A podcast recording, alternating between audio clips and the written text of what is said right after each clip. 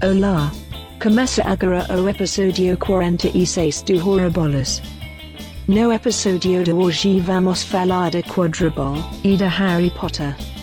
Toca a vinheta, Philo.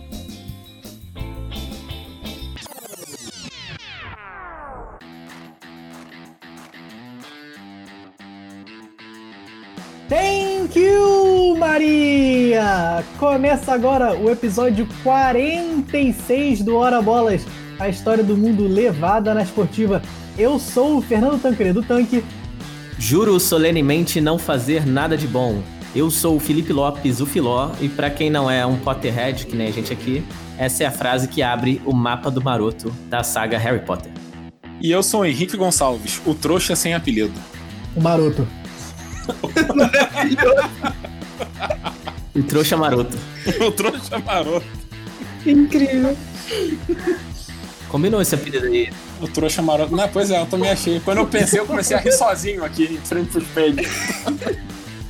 E para completar as quatro casas aqui, a gente trouxe hoje também uma convidada especial, Luísa Ferrari. A Lu, tudo bem, Lu? Oi, tudo bom? Como vocês estão? Eu tô muito emocionada de estar aqui com meus ídolos. Grande fã do podcast e integrante aí da nossa queridíssima Sonserina. Exatamente. Queridíssima. Eu sou da Grifinória, então eu preciso ir contra. É uma pena a gente ter, sabe, uma representante da Sonserina aqui. Que isso? Nada contra você, nada pessoal, sabe? Mas assim, Sonserina não dá. O chapéu seletor te botou na casa errada.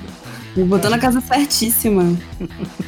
É, e justamente como eu falei, realmente completam as quatro casas aqui de Hogwarts, porque, como o Henrique falou, ele é Grifinória, a Lu é Sonserina, o Filó é Corvinal e eu sou a melhor de todas, que é a Lufa-Lufa, aquela que não faz mal a ninguém, não faz bem nenhum também, mas fica ali, tá ali, né?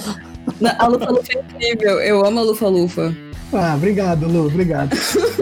Tá ali existindo, né? É isso que importa. Mas, É o meu lema na vida. Meu lema na vida, tô ali existindo.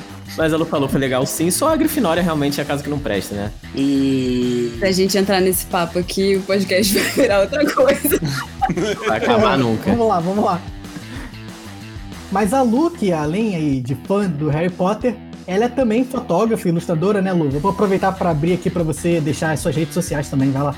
Meu Instagram profissional da fotografia é Ferrari Alvin Fotografia, tudo juntinho, Alvin com L. E o meu pessoal é L-U-H-H Ferrari. Lu Ferrari. Lu, que é a maior fã de Harry Potter aí que eu conheço e também ilustradora dos livros de Harry Potter aqui no Brasil. Que é isso? Queria, queria muito. Olha lá. Quem sabe um dia, né? Mas as minhas primeiras ilustrações de produto, que eu tenho uma cartela de adesivos e eu tenho uma caneca, são de Harry Potter. Aí, viu? Um dia a gente chega lá.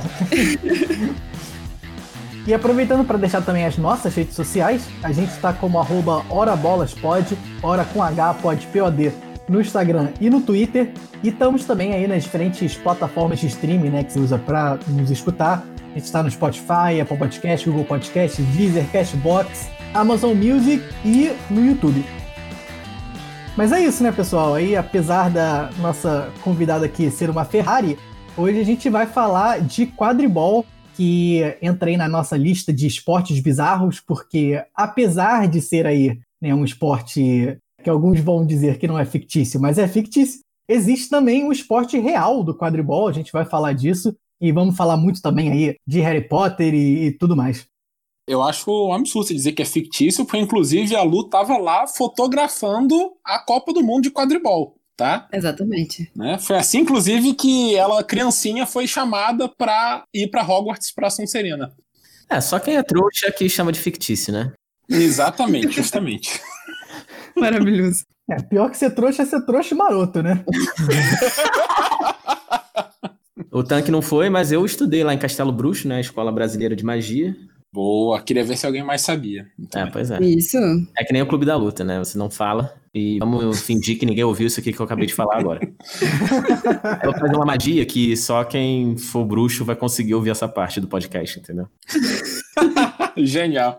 Você pode falar que você foi pro Castelo Bruxo, mas você fez um intercâmbio em Hogwarts. Isso existia. É verdade.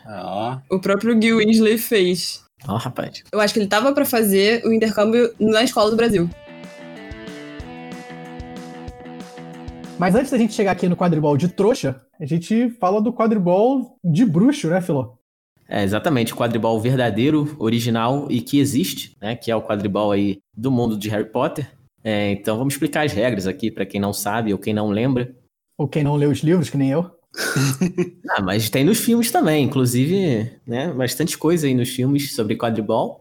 Mas assim como todo bom bruxo, que não é o Ronaldinho Gaúcho, mas quem sabe esse também voa de vassoura. O quadribol. Ai, meu Deus. Quadribol é jogado em cima de vassouras, são dois times de sete que se enfrentam aí num campo oval de 155 metros por 52, que é mais ou menos aí um campo de futebol um pouquinho maior. E no quadribol você tem três tipos de bola, são quatro bolas ao todo, sendo uma goles, que é uma bola padrão aí, como se fosse uma bola de futebol, de vôlei, parecida, né? Só que ela tem umas alças para você segurar ela melhor. E desses sete jogadores de cada time, três deles são artilheiros, que é uma das quatro posições aí do jogo também.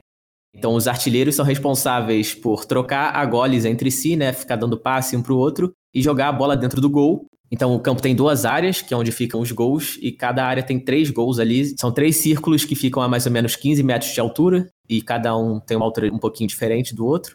Então, o objetivo dos artilheiros é jogar goles por um desses três gols, marcando assim 10 pontos. Essa seria a posição do Ronaldinho Gaúcho, né? É, driblar um ali, jogar, arremessar goles olhando para outro lado. Isso, isso.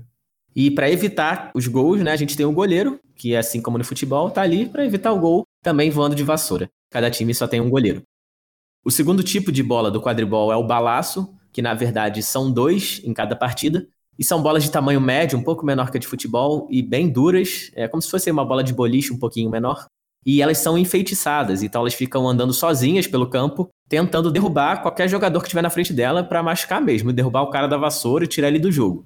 Então é bem perigoso, por isso você tem que saber voar bem de vassoura. E para defender os seus atletas aí dos balaços, a gente tem dois batedores por cada time. Os batedores, eles jogam com um bastão aí de madeira, né, como se fosse um taco de beisebol um pouco menor também. E o objetivo deles é justamente rebater esses balaços para tanto proteger os atletas da sua equipe, quanto para também tentar acertar os atletas adversários, né? Tirar eles do jogo. Que é a parte mais divertida. É, essa é a parte que fica perigosa aí o jogo. eu seria essa posição. Eu jogaria de batedor. Eu acho mais divertido também. Você não precisa fazer nada no jogo, você não precisa prestar atenção nos gols e nada. Só tem que pensar em acertar a bola nos amiguinhos. Quer dizer, nos inimiguinhos. é, não pode errar e acertar o amiguinho, né? é verdade. E a última bola, e talvez a mais importante de todas, é o nosso querido pomo de ouro, tão famoso aí, tantas tatuagens pelo mundo de pomos de ouro aí nas pessoas, que é uma bolinha muito, muito pequena, como se fosse uma bola de golfe, dourada, né, feita de ouro, e que tem asas, e também é uma bola enfeitiçada que voa sozinha, e ela tenta fugir de todos os jogadores. E para pegar o pomo de ouro, a gente tem a última posição que falta, que é o apanhador, que é um só por time, é, o apanhador fica voando pelo campo tentando primeiro achar o pão de ouro, que é uma bola muito pequena, então difícil de encontrar primeiro. E depois de encontrar, é também tão difícil quanto capturar o pomo de ouro. E se você captura o pomo de ouro, você ganha 150 pontos e também acaba o jogo. Então, o jogo de quadribol só encerra quando o pomo de ouro é capturado. Isso também leva aí a algumas dificuldades, né? Porque se você não pegar, o jogo continua. Então já teve jogo aí que durou dias, semanas, Dizem que o recorde mundial é de seis meses, e acabou que nesse jogo ninguém conseguiu pegar o palmo de ouro. E o jogo acabou pela segunda maneira que é possível terminar um jogo, que é quando os dois capitães, né, um de cada time, decidem, em comum acordo, terminar o jogo, porque ninguém consegue capturar o palmo de ouro, ou seja, só tem incompetente aí nessa partida. ninguém pensou em fazer um dois gols a 10 minutos, um negócio assim, não, né? Se empatar, sai os dois entra de fora, né? Boa, isso aí. É, mole pra chamar de incompetente, né? Não consegue nem voar numa vassoura e fica falando que os caras não são incompetentes lá e conseguem pegar o ponto de ouro. Você não sabe, é que você nunca me viu voando de vassoura porque você é um trouxa. verdade, verdade. Mas isso também leva a outra questão, né? Que é que o time que pega o pomo de ouro nem sempre ganha. Supondo aí que um time esteja vencendo por 16 gols a zero, o placar estaria 160 a 0, né? Cada gol vale 10. E se o time que está perdendo pega o pomo de ouro, ele perde de 160 a 150, então também tem essas controvérsias aí de apanhadores que acabam pegando o pombo de ouro, mesmo sabendo que isso vai causar a derrota do time. E também tem a tática aí, né, de você, quando é um apanhador do time que tá perdendo, e você tá perdendo por mais que 150 pontos, aí você tenta atrapalhar o apanhador adversário para ele não conseguir pegar o pombo, né, acabando o jogo, e você ainda tem tempo de talvez virar o jogo, marcando alguns gols, até diminuir essa diferença e aí sim pegar o pombo para fazer a virada. É, e esse negócio do quadribol é muito interessante, né? Porque tudo isso que o Filó tá falando até agora é do quadribol aí dos bruxos, né? E é interessante que realmente criou-se todo um universo em volta do quadribol, né? Você tem Copa do Mundo de quadribol, tem aí uma história muito longa de partidas de quadribol, né? Tem todas essas estatísticas aí que o Filó falou, partida que durou seis meses foi criado aí um mega universo em volta desse esporte quadribol que é muito legal, né? Eu acho que o quadribol serviu como, como futebol, assim, do mundo bruxo. A JK provavelmente bebeu muito no futebol para isso. E fez a mesma coisa. Todo mundo gosta, todo mundo é fã e todo mundo quer jogar. É, acho que ela traçou um paralelo mesmo, né? Até por ser britânica e a história ser no Reino Unido que o futebol é o maior esporte lá e o quadribol serve como o maior esporte do mundo bruxo também e do próprio Reino Unido bruxo. Exatamente. É, e assim como no futebol, a Inglaterra ela não vence uma Copa de quadribol há bastante tempo. Né? É, exatamente. Nossa querida Inglaterra que a gente tanto ama falar mal. Sempre sobra para a Inglaterra de alguma forma, né? e só para fechar as regras aqui do quadribol, também tem faltas, né? Você não pode derrubar o amiguinho da vassoura, a não ser que seja rebatendo um balaço mas você não pode empurrar ele, não pode bater com a vassoura nele, também não pode usar magia, o que é muito importante, né, nesse mundo. Ou pelo menos não pode ser descoberto usando magia, que a gente tem casos aí também nos livros e nos filmes. Ah, na verdade, a regra é muito clara, você não pode usar varinha. É, verdade. E dá pra fazer magia sem varinha também, é difícil. Feitiço não verbal. Tá valendo. Ou seja, se você for maroto, né? Aí, aí pode. Mas tem que ser maroto sem ser trouxa, né? Senão não serve. É, Henrique, tu é trouxa. É, só pode ser maroto. É, tu é um maroto, mas é trouxa. E um outro tipo de falta, além de derrubar um amigo ou usar varinha, é você ter mais de um artilheiro por vez na área. Então a regra diz, né, que só pode ter um artilheiro por vez dentro da área quando ele for ali tentar marcar o gol. É, como vocês podem ver, o quadribol é naquele clássico esquema 1-2-3-1, né? Ele é uma coisa bem para frente, atacando, né? Um esquema ofensivo é isso aí, um goleiro, dois batedores, três artilheiros e um apanhador. É o esquema perfeito. Eu acho injusto pro goleiro, são três aros, né? É verdade, mas são três aros pequenos aí. São três aros pequenos, mas aí os artilheiros vão trocando a bola e você não sabe pra onde eles vão. Aí você fica igual um trouxa mesmo. eu só queria dizer que eu achei injusto ter dois batedores e só um apanhador, né? O cara apanha de dois sozinho, né? É. Bom, mas agora que vocês já sabem como funciona o jogo de quadribol, a gente vai falar de como surgiu esse jogo, que é o esporte mais popular do mundo. O quadribol, na verdade, tem origem em vários jogos aí da antiguidade, da Idade Média, que ocorreram ao redor da Europa. Por exemplo, tinha um jogo na Alemanha chamado Stichstock, que era um único bruxo que funcionava como um guardião ali, protegendo uma bexiga de dragão inflada. E os outros jogadores, montados em vassouras, obviamente, eles tentavam furar a bexiga. E o primeiro que furasse a bexiga era o vencedor. Ou seja, você vê que a tarefa do goleiro já era bem complicada desde lá de antigamente, né? O goleiro que lute.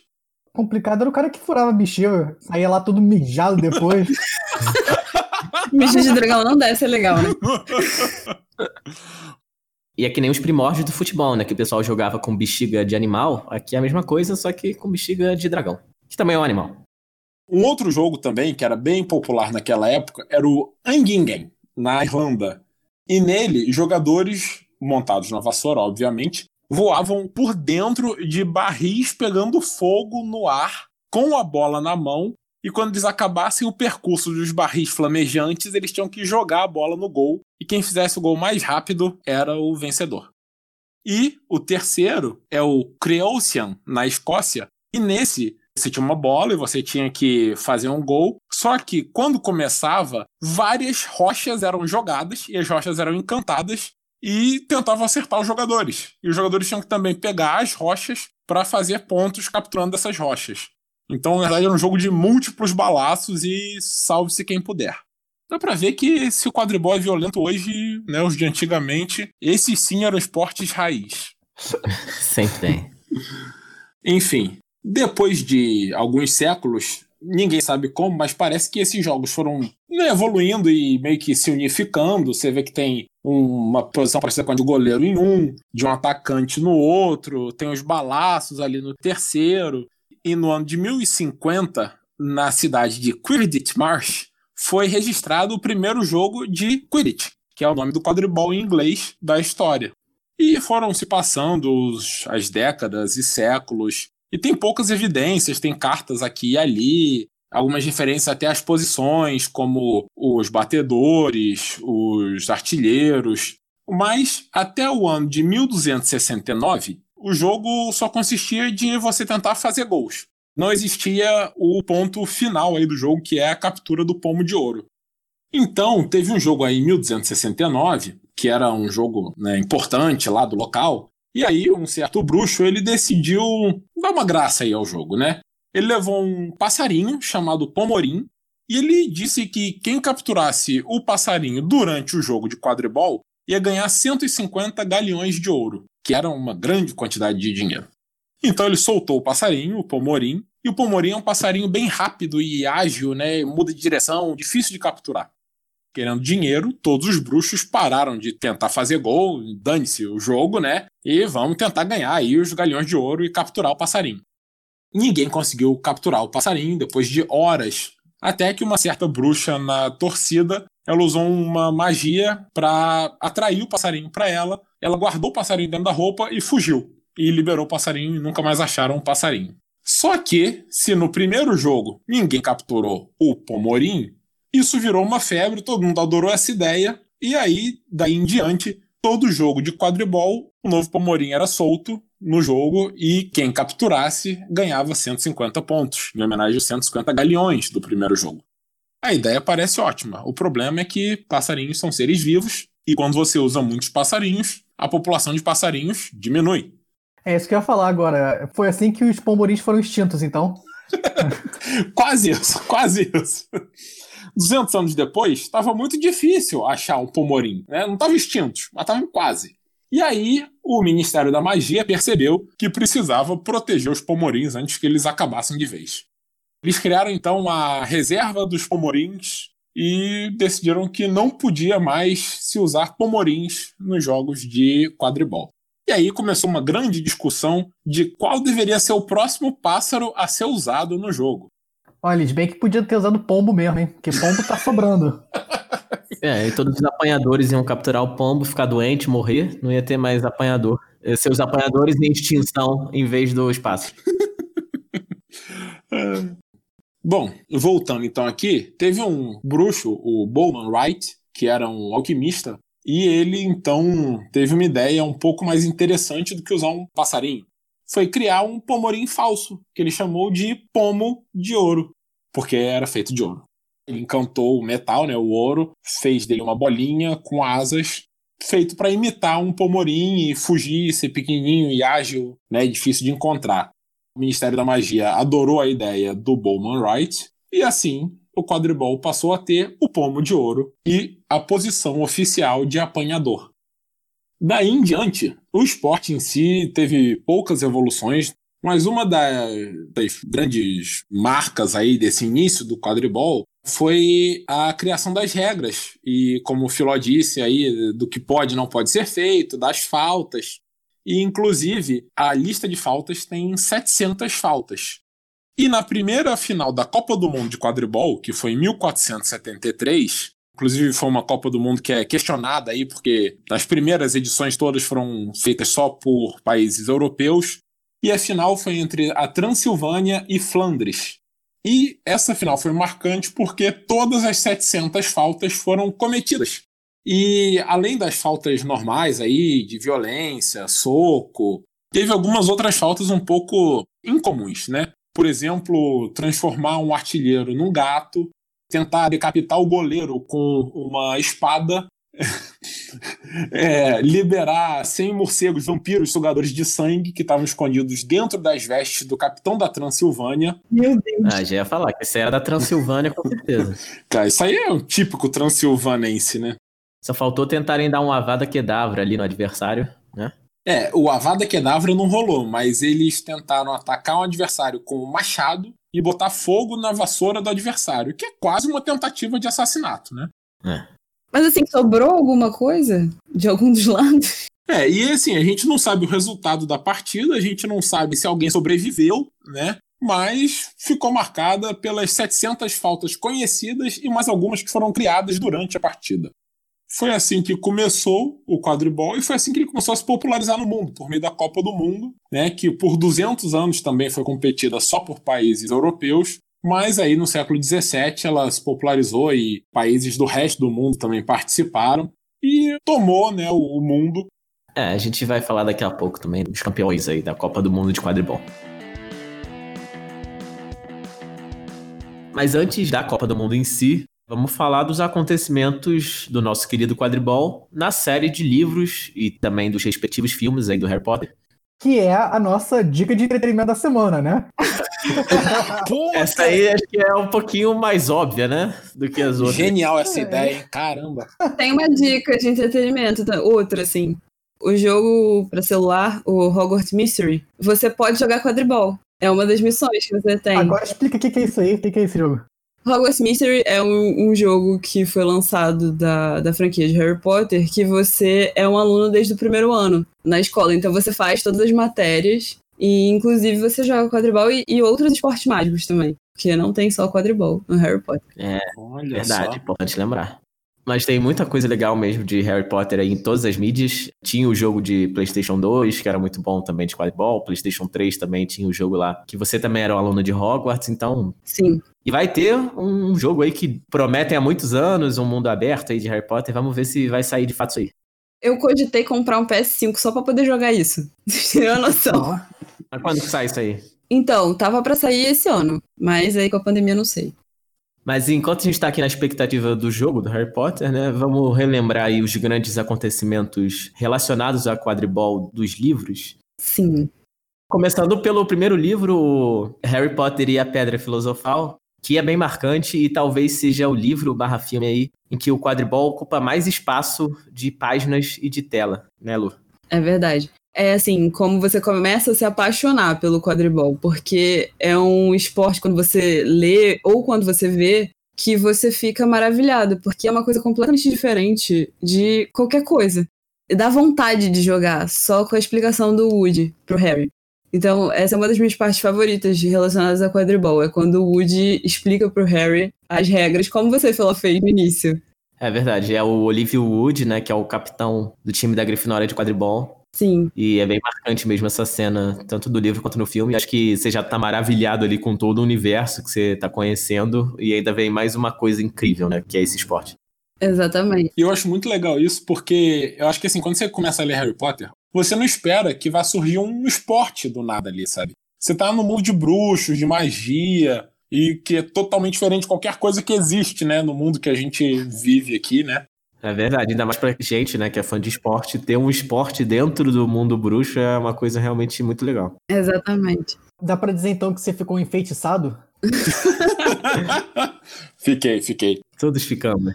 Eu acho que também a Pedra Filosofal é o que tem mais momentos marcantes com o quadribol, porque tem o primeiro jogo do Harry, e isso é excelente, né? Porque ele foi criado como um trouxa, e ele teve o primeiro contato com o esporte e no primeiro jogo dele já teve treta, assim.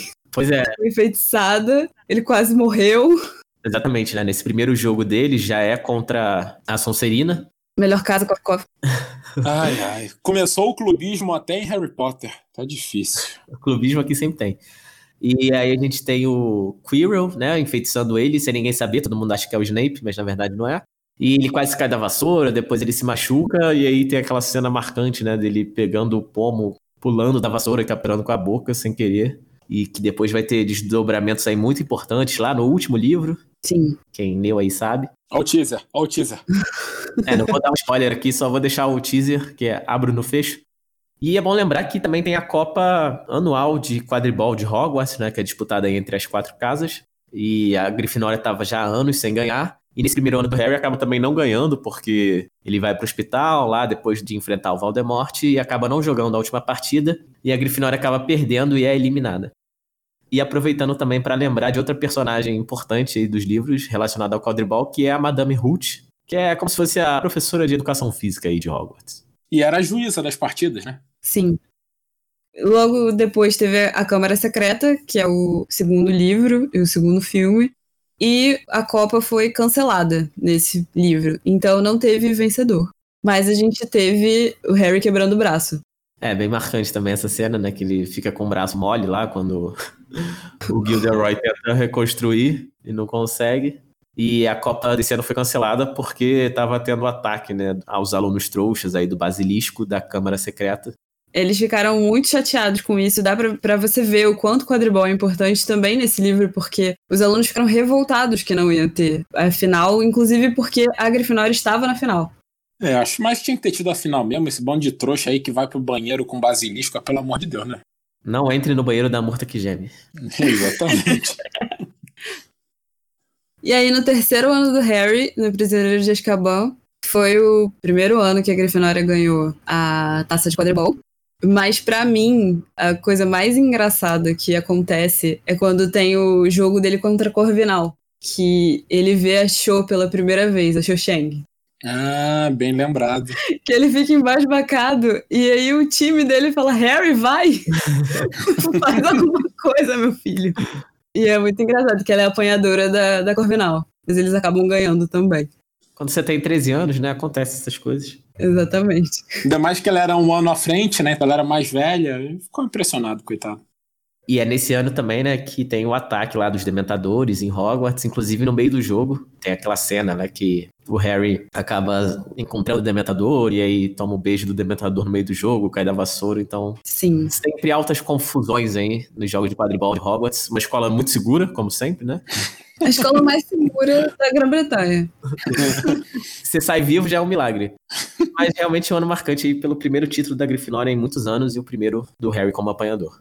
A gente falou aí do Olivia Wood, né? O cara que dá a explicação aí de quadribol pro Harry. Tem até uma parte que ele fala que ele tem que ganhar a última chance dele. E ele então consegue ganhar. E no último ano dele, né? Merece sair da escola com um título de quadribol, né? Depois de sete anos. É muito engraçado porque o Wood, nos três livros, ele só pensa, respira e vive quadribol. E ele ganhar é um alívio até. Não, mas é um personagem muito legal mesmo, Olivia Wood. E com certeza houve o Our Balls lá na Inglaterra, né? Sendo fã de esporte que é. é sem dúvida nenhuma. No quarto livro, é, Harry Potter e o Cálice de Fogo, a gente não teve a taça das casas de quadribol de Hogwarts, porque teve o torneio Tribruxo, né? Muito mais importante. Isso. Mas a gente teve a Copa do Mundo de quadribol, que o Harry vai com a família do Rony, e a gente conta já já. Vamos seguir aqui falando de Hogwarts especificamente. No quinto livro, A Ordem da Fênix, a gente tem o segundo título aí da Grifinória com o Harry. E tem uma coisa muito legal que é quando o Rony, né, o Ronald Weasley, vira goleiro aí do time da Grifinória. É uma parte bem legal do livro, assim, pelo menos eu gostava bastante. E também completando aí um fato muito interessante que é que todas as posições do time da Grifinória já foram compostas por membros da família Weasley. Né, o Rony foi goleiro, a Gina foi artilheira e também substituiu o Harry como apanhadora quando ele não Sim. podia, né? Tava sempre machucado, brigando com o Voldemort, várias coisas. Carlinhos também já foi um apanhador. Ele foi um dos apanhadores mais famosos da Grifinória, o Carlinhos. Verdade. Inclusive, é dito nos livros que a Grifinória começou a perder quando o Carlinhos se formou. E os tão amados gêmeos, Fred e George, também eram batedores aí, jogaram inclusive enquanto o Harry, Rony e a Gina estavam no time, Sim. então mais da metade do time era de Weasley, quatro Weasleys. Se você contar o Harry da família também, só sobram duas vagas. E o Gui, então, não jogava quadribol? Aí ah, o Percy nem conta, né? Ah, é, o Percy. Esqueci dele, inclusive, né? Não, o Percy nem devia gostar, não devia nem ir nos jogos para assistir. à medida que a história vai avançando, o quadribol vai tendo menor espaço, né? Porque tem coisas mais importantes acontecendo. Mais importantes pra J.K. Rowling, porque eu, eu não acho, não muito melhor jogar quadribol do que tentar salvar o mundo. É, também acho. Ainda mais no quinto livro ali, que vai falar do Hagrid com gigantes, aquela parte chata. É, pior livro. Mas enfim, aí no sexto livro, o Harry vira o capitão do time, né? Depois da saída aí da Angelina Johnson. E eles conquistam o terceiro título da Grifinória. E no sétimo livro não tem quadribol, porque nem em Hogwarts o Harry tá, nem, a, nem o Rony, nem a Hermione.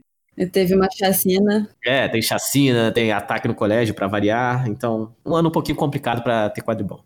Foi um ano complicado para Hogwarts. Você imagina, assim, como foi? Porque Hogwarts todos os anos foi complicado. o Cálice de Fogo é um livro super triste, né? Principalmente pro quadribol, porque um dos grandes jogadores de quadribol morre nesse livro. O Cedrico era o apanhador da Lufa-Lufa e era um grande apanhador. Cedrico, nosso querido Batman aí, né? O Robert Pattinson. Não, não, não. Por favor, não. O cara era tão sinistro que depois de ser apanhador e morrer, né, ele ressuscitou como Batman. A Lufa-Lufa sempre fazendo história, né? é o único personagem da Lufa-Lufa que as pessoas lembram. Ele morre, ressuscita como um vampiro que brilha, e aí depois ele vira o Batman. É, e depois já tá mais fácil, né? Já era vampiro, pra virar morcego já é meio caminhado. Exatamente. Aí a gente vai descobrir que lá em 1473 era ele mesmo, que era um daqueles 100 morcegos sugadores de sangue lá, vampiros da Transilvânia. Ele já era o apanhador da Transilvânia naquela época, a gente não sabia. Olha aí. Mas vamos falar aqui então dessa Copa do Mundo de quadribol de 1994, que é quando se passa o quarto livro, que assim, para quem leu a série de Harry Potter é uma parte muito legal da saga, quando começa, né, já o livro ali com a Copa de Quadribol, vai o Harry e toda a família dos Weasley aí para assistir a final da Copa. Essa que é a quadrocentésima, quadragésima segunda, ou a edição número 442 da Copa do Mundo, né, como o Henrique disse, começou lá no século XV.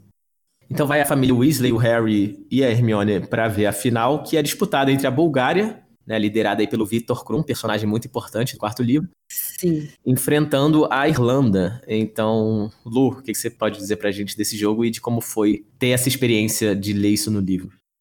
Então, foi incrível, porque aí a gente tem uma noção de como é o quadribol pro mundo bruxo. Eles falam assim que, que tem bruxos que ficam na fila para conseguir um ingresso, porque até então você escuta falar que é um, um jogo de escola que os alunos gostam muito. Uhum. Mas quando você tem a ideia da, da Copa Mundial, você fica louco, porque. É uma dimensão muito maior, né? Exatamente. No filme foi um pouquinho menos, assim. Um pouquinho. Um pouquinho menos. é a coisa mais decepcionante de todos os filmes. E olha que tem muita coisa ruim que eles mudaram aí, que eu gosto de reclamar, é. mas pra mim o pior de tudo dos filmes é não ter a final da Copa do Mundo de Quadribol. Na verdade tem, né? Aparece eles indo no estádio. Sim. Aí tem até a apresentação dos jogadores, mas não tem nada do jogo. Na hora que o jogo começa, eles cortam e já sai pra parte lá que eles estão comemorando, e depois tem o um ataque dos Comensais da Morte e a Marca Negra, enfim, mas é realmente revoltante não ter isso no filme. Fica aqui minha indignação. Estou indignado, estou indignado. Você é o Filó Pistola. Filó do Vigor. Inclusive, você, você perde a dimensão do Vitor Krum. É. Porque tem uma cena do Krum que é maravilhosa, que ele toma uma porrada no meio da cara e fica com o nariz sangrando e continua jogando como se nada tivesse acontecido. É assim, o Vitor Krum, que é o apanhador da Bulgária, que inclusive a Bulgária perde esse jogo, mas você vê também isso que o Filó falou no início, que o apanhador às vezes vê a hora de pegar o pomo para acabar com o jogo. É, exatamente. A Irlanda estava vencendo de 170 a 10, e mesmo assim o Vitor Krum decide pegar o pomo e acaba perdendo, né, por 170 a 160, e a Irlanda é campeã mundial.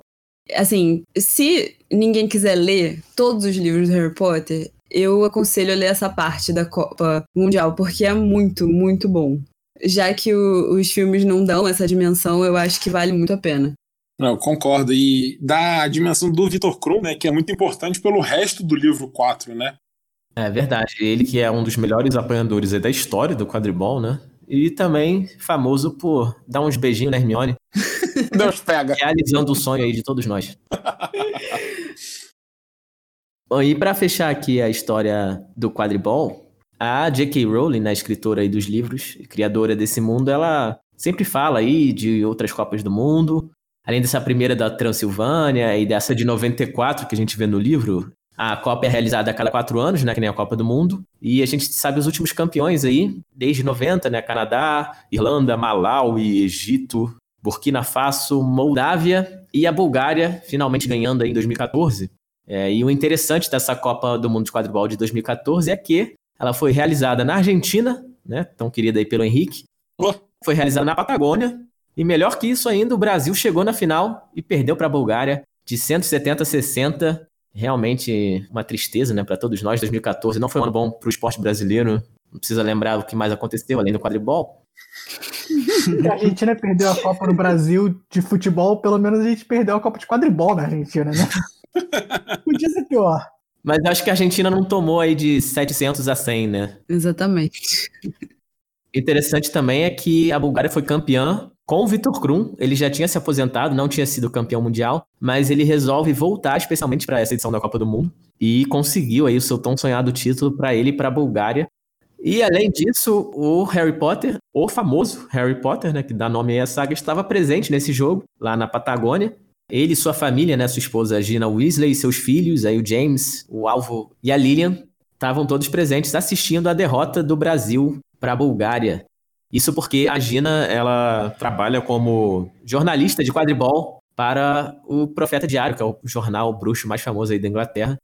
Inclusive, a Gina, ela virou correspondente do Profeta Diário porque ela foi uma jogadora de quadribol profissional do time das Arpias.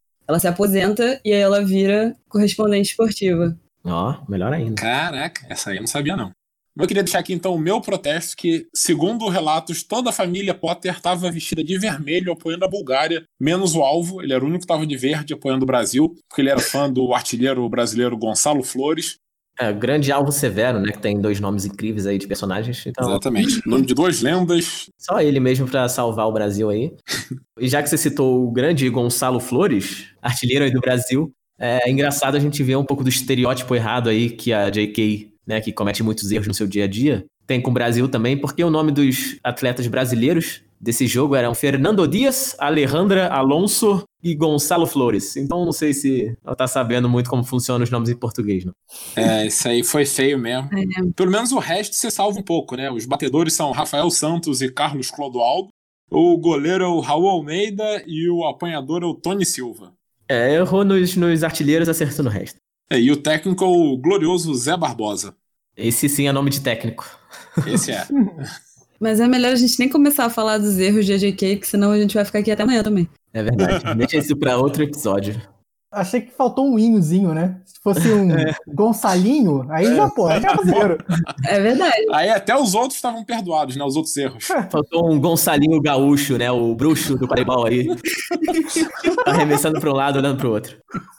Beleza, então já que a gente tá falando do time brasileiro, só uma última coisa, então essa é um elogio, né? Que eles usavam as vassouras varápidos, né? Que vem de vá rápido. O nome faz um pouco de sentido. É, esse nome foi bom, esse nome foi bom. E passando para falar aqui do quadribol que existe de verdade, né? O quadribol de trouxa. Não, não, não. Eu que sou o único trouxa com orgulho desse podcast, né? Todo mundo aqui é trouxa, mas ninguém admite. mas se você se colocou na lufa-lufa, você já não é trouxa. Ah, verdade. Sou meio trouxa. mas o quadribol de trouxa, que também é conhecido como quadribol terrestre, as regras, na verdade, são bem parecidas, ou assim, a maior parte delas são baseadas aí no quadribol da JK mesmo, né? Mas a maior diferença é que, obviamente, ninguém voa de vassoura, né?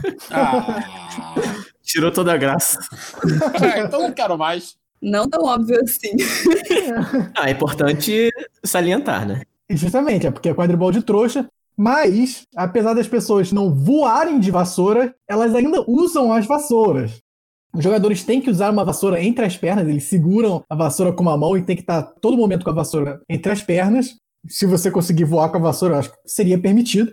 E, em geral, o jogo é bem parecido, né? O campo é um campo retangular, é bem menor do que o campo aí que o Filó falou no começo, é de 55 metros por 33 metros. E você tem também ali os três aros, né, no final do campo, mas, obviamente, os aros também não estão a 15 metros de altura, porque ninguém nunca conseguiu jogar a bola dentro dos aros. Os aros aqui no quadribol terrestre também são três aros com é, alturas diferentes, numa altura relativamente razoável. E a pontuação também é parecida com o que o Filó falou ali no começo. Os gols, né, entre aspas, aí, que é você jogar a bola por dentro dos aros, vale 10 pontos. Mas a grande diferença aqui é que o pombo de ouro não vale 150 pontos, vale apenas 30 pontos, ou seja, é o equivalente aí a 3 gols, né? Aqui no quadribol terrestre o jogo também acaba quando um dos times captura aí o pombo de ouro, né? E da mesma forma também ganha quem tiver mais pontos no momento da captura. Tá, mas e como funciona esse pomo de ouro aí que eu imagino que não seja enfeitiçado? É enfeitiçado sim. É, vamos chegar lá. É, são três bolas que são utilizadas aí no quadribol terrestre. A bola que seria o equivalente a goles, né? Que é a bola que você faz o gol. Ela é uma bola de vôlei meio murcha, né? Eles dão uma desinfladazinha na bola de vôlei e o balaço é, na verdade, uma bola de queimado, né? E tem algumas diferenças interessantes aqui, especialmente com a questão do balaço, porque, né, como o Filó falou aí também do, do pomo de ouro, é, essas bolas não são enfeitiçadas, né, obviamente. Os batedores, na verdade, eles arremessam o balaço nas outras pessoas, e se você for acertado por um balaço, você então tem que sair de cima da sua vassoura e voltar para a área bem assim, parecido com queimado, você tem que voltar ali para trás do gol, né? Você tem que ir para a área lá perto dos seus aros, e aí você pode montar de novo na vassoura e voltar para o jogo. E com isso, então, a gente chega na parte mais genial aqui do quadribol de trouxa, que é o pomo de ouro. O pomo de ouro, na verdade, é um cara, né? vamos lá, vamos lá. É o seguinte: tem uma pessoa que faz aí o papel do pomo de ouro e ela carrega uma bola de tênis dentro de uma meia e bota aqui no short, né? Prende aqui atrás do short. Opa! Explica bem isso aí, por favor. Na cintura, na cintura. É, na cintura. Fica para fora aqui como se fosse um, um rabo mesmo, né? E o objetivo dos apanhadores é irem atrás dessa pessoa que é o pomo de ouro e conseguir roubar essa bola de tênis dentro da meia do senhor pomo de ouro, né? Mas o mais interessante disso tudo é que o senhor Pomo de Ouro, ele pode fazer o que ele quiser, basicamente. Ele pode empurrar a galera, ele pode dar teco, ele faz o que ele quiser. E os apanhadores não podem bater, né? Nem fazer nada com o senhor Pomo de Ouro. Então fica um negócio meio, né? Sei lá. Pomo de Ouro deve ser o mais divertido. Com certeza, eu não quero jogar quadribol de trouxa sendo um dos jogadores normais. Eu quero ser o senhor pomo de ouro aí, ficar fugindo dos outros, batendo nos outros. É, e o pomo de ouro, como ele não é um jogador, né? Ele não tem que ficar em cima de uma vassoura. Tem uma mobilidade maior, né? Para correr, tudo isso. É pra ser difícil de verdade. que nem um pomo de ouro verdadeiro, né? Mas o, o pomo e os apanhadores entram um pouquinho depois. Eles não entram no início do jogo, não. É, justamente. Lu é especialista no quadribol é, bruxo, no quadribol trouxa, qualquer um. É, o jogo começa, na verdade, sem o pomo de ouro sem os apanhadores. E quando bate 17 minutos, eles liberam o pomo de ouro, então o pomo de ouro aí fica à vontade. E aí, um minuto depois, eles liberam os apanhadores. Pelo menos o jogo tem, no mínimo, 18 minutos cada partida. E tem mais uma curiosidade aqui sobre o, o pomo de ouro, que o esporte, na verdade, começou em 2005, então é um esporte relativamente novo, mas nem tanto também. E até recentemente teve uma mudança na regra, porque originalmente o pomo de ouro ele era permitido sair até do próprio campo de jogo. Então eles liberavam o pomo de ouro, que é o senhor pomo de ouro, né? Na marca 17 minutos e o cara podia sair correndo para onde ele quisesse. Tipo, ele não precisava ficar ali no campo. Pegar o ônibus, ir pra outra cidade, viajar, pegar avião. Isso. Um minuto depois liberava os apanhadores o maluco ia ter que perseguir o cara na cidade inteira, tá ligado? Ele não tinha restrição nenhuma. Agora eles passaram uma regra que o pomo de ouro, quando ele é liberado, ele tem que ficar ali dentro do campo de jogo. Fica aí um pouco mais fácil pro pessoal capturar o cara lá, né? Sai de casa lá, de boa, sei lá, sai da sua casa, do seu prédio, tem um cara passando e dois caras de vassoura atrás, correndo atrás dele, né? Não é dois caras numa moto, né? Dois caras numa vassoura.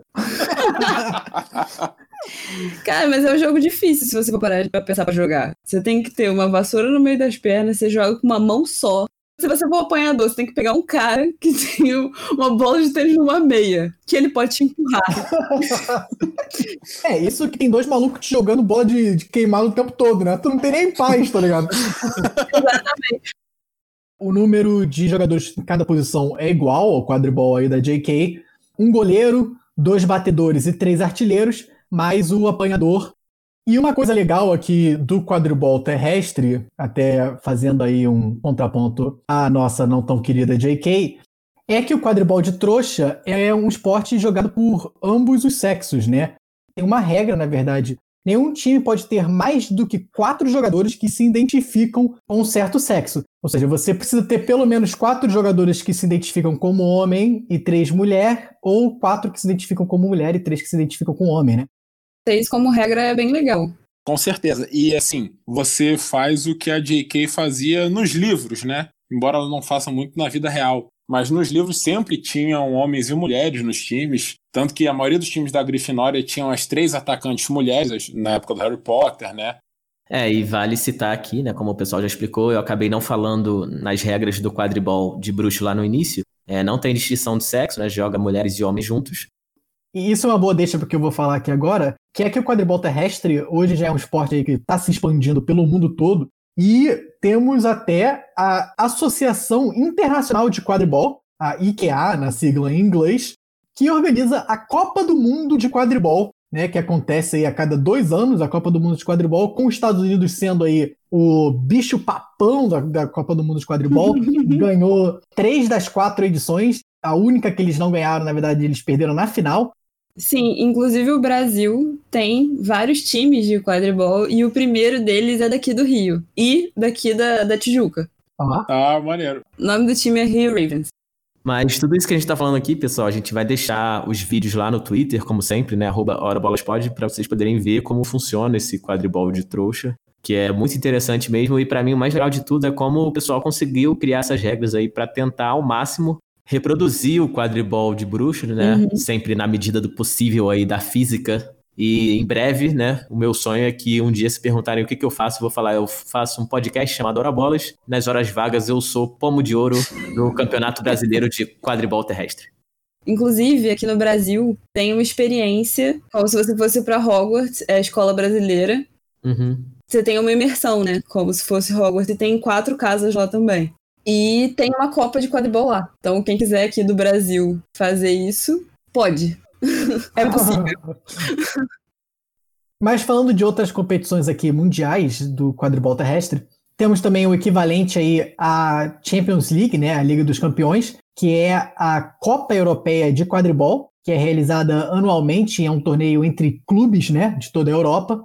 E a gente tem também algumas ligas semi-profissionais de quadribol, a maior delas sendo a Major League Quidditch, que Quidditch é aí quadribol em inglês, que seria aí a NBA ou a MLB, né? Do quadribol é a MLQ, fundada em 2015 e que hoje conta com 15 franquias diferentes, sendo 13 dos Estados Unidos e 2 do Canadá. Cincinnati não tem, então não tem muito bem para quem torcer. Você tem que fundar, né? vou, vou fundar aqui. Já fundou o clube de pelota baixa, agora é só fundar a franquia de quadribol. É, eu, eu tô me ferrando com, esse, com esses episódios de esportes bizarros. Todo episódio bizarro novo eu tenho que fundar um time. Mas além da Major League Quidditch, a gente tem também a Quidditch Premier League. É a liga inglesa de quadribol, fundada em 2017 e que tem 17 times, mas mostra também que o, o quadribol está cada vez mais crescendo e mais difundido aí no mundo todo.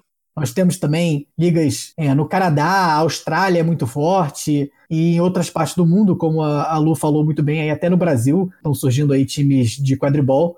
Um esporte bem interessante, né? Especialmente para quem gosta aí do universo do Harry Potter, mas que parece ser um esporte também bem legal de ser jogado, né? Bem dinâmico, tem diferentes posições. Você pode ficar aí socando, jogando bola nos amiguinhos, então. Você sempre pode ser o pomo de ouro, né? Também tem essa opção. É. Muito mais divertido.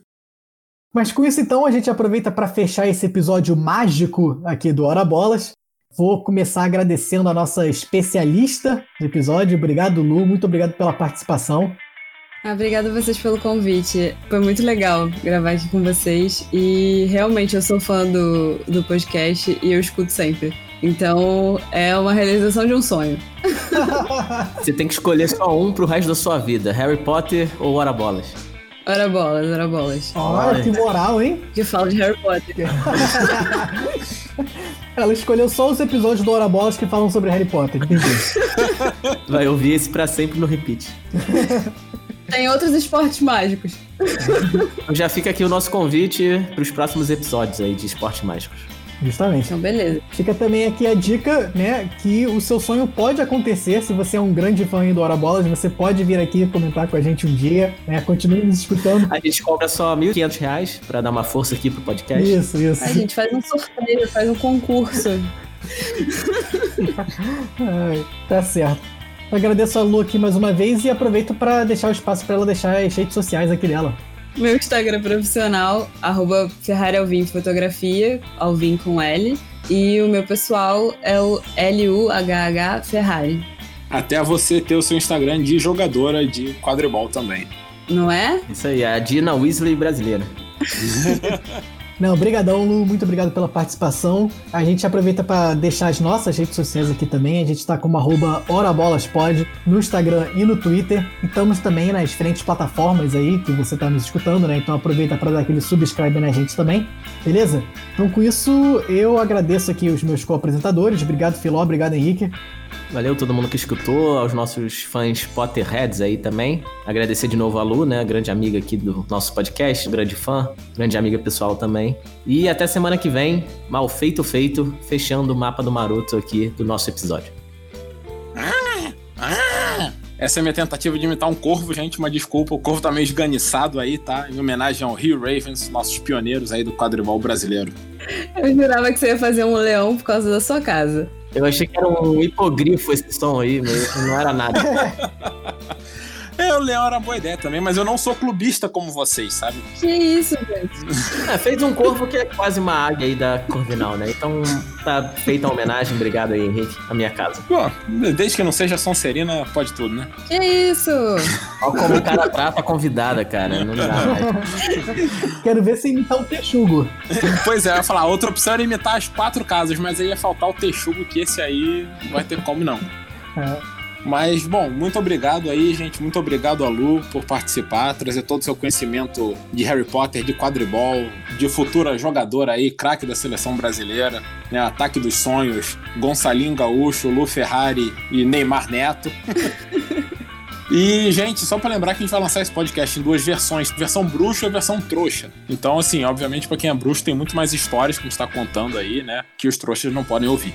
É, se você entendeu as partes proibidas, considere-se um bruxão, que nem a gente. É nós que voa. Ah, tá bom, então. Com isso a gente fecha aqui, galera. Obrigado de novo por nos escutarem e até semana que vem.